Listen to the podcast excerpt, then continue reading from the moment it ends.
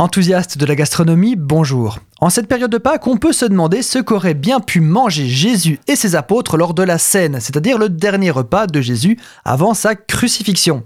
Chose certaine, on ne pouvait y trouver de lapin et d'œufs en chocolat, ni même d'agneau pascal, mais pour le reste, nous n'avons pas vraiment de description précise du menu. Nous allons devoir l'imaginer en se basant sur ce que nous savons historiquement et géographiquement sur les habitudes alimentaires des Araméens du siècle zéro.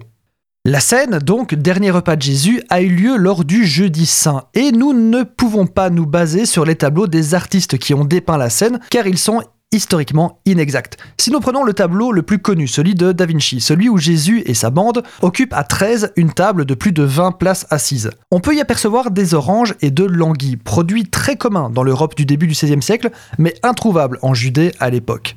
Gardons aussi en tête qu'en ces temps, nous mangions allongés sur des tables plus basses, un peu comme les Romains, mais plus au niveau du sol, et moins sur une table à tréteaux, typique de la Renaissance.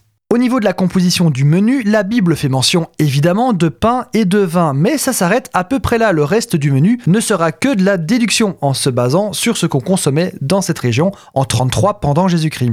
Notez que le pain de l'époque était rond, plat et non levé, le pain azim que l'on peut comparer au pain pita ou au nan actuel. Le vin, quant à lui, n'était pas bu pur comme maintenant, mais il était coutumier de le couper à l'eau et aux épices.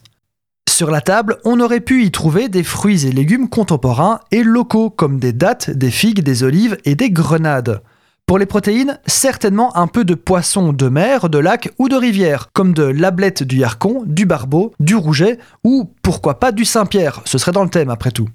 On y aurait aussi trouvé du maror, une sorte de salade d'herbes amères composée de laitue romaine et de racines de réfort que vous pouvez agrémenter de pistaches, de capres et d'olives il y a de fortes probabilités qu'on y ait retrouvé une soupe de lentilles ou de fèves et quelques œufs durs. Par contre, aucune chance d'y trouver du porc, des crustacés ou du lapin à cause de la cache-route, l'interdiction alimentaire juive. On aurait très bien pu y trouver du bœuf ou de la chèvre, mais ça aurait sans doute explosé le budget. En dessert, ils ont sûrement consommé du rarosette, une sorte de compote de fruits à base de pommes, de dattes, d'amandes et de noix.